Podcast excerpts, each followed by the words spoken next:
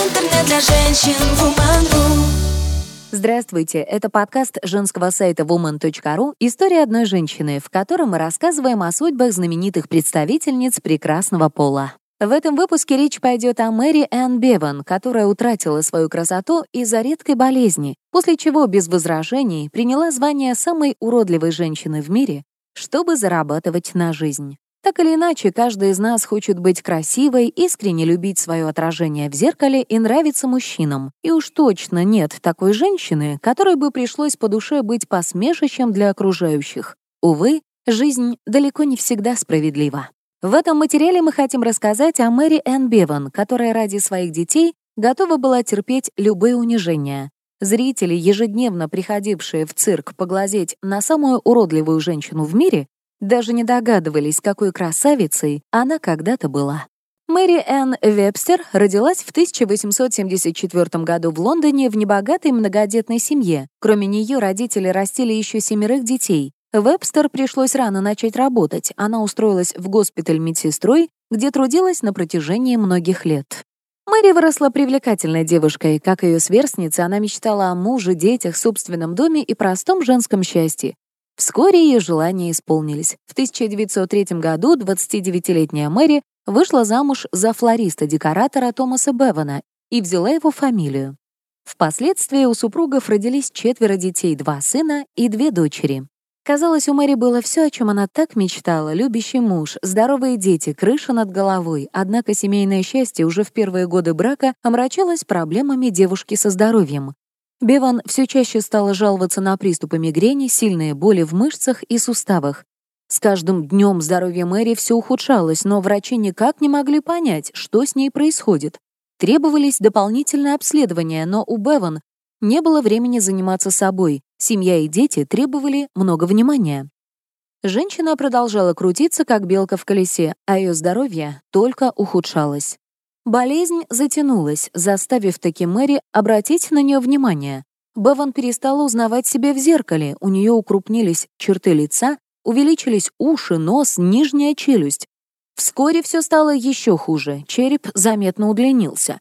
Кисти рук и стопы принялись непропорционально расти, а все женские очертания тела стали сходить на нет. Мэри повезло. Несмотря на то, что спустя время она скорее напоминала уродливого мужчину, чем некогда привлекательную даму, супруг и не думал ее бросать. Томас любил жену, до последнего ее поддерживал, был рядом и оберегал от сплетен и оскорблений.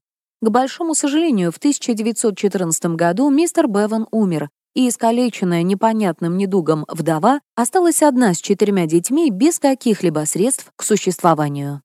Вскоре после смерти мужа Мэри наконец узнала свой диагноз. Болезнь, которая забрала ее красоту, называется акромегалия. Это эндокринное нарушение, вызывающее избыточный синтез гормона роста. Сегодня это заболевание вполне поддается лечению. При правильной терапии у пациента наступает ремиссия. Например, с таким диагнозом живет Николай Валуев. Увы, в первой половине 20 века об этой болезни толком ничего не знали, поэтому шанса выздороветь у Беван не было.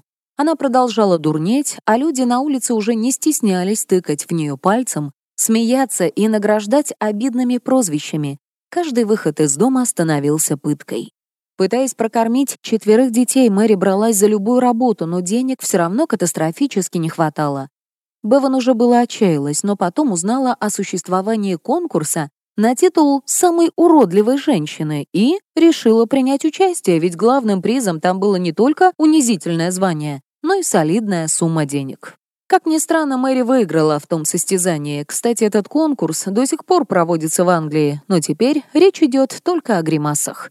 После победы Беван акулы пера, не стесняясь и используя весь свой словарный запас, описывали, насколько она уродлива. Конечно, читать подобное женщине было больно, однако стоит признать, что журналисты сослужили ей службу. После конкурса у Мэри прошло еще несколько выступлений, на которых она хорошо заработала. К 1920 году молва об уродливой вдове Беван дошла и до Америки. Ей поступило предложение от владельца парка развлечений Dreamland на Кони-Айленде Сэма Гампица работать в его цирке, где регулярно шли невероятно популярные в то время фрик-шоу. Гампец был известен как человек, который собирал необычных людей по всему миру. Он лично общался с инвалидами, выкупал особенных детей у их родителей, приобретал дикарей из дальних стран.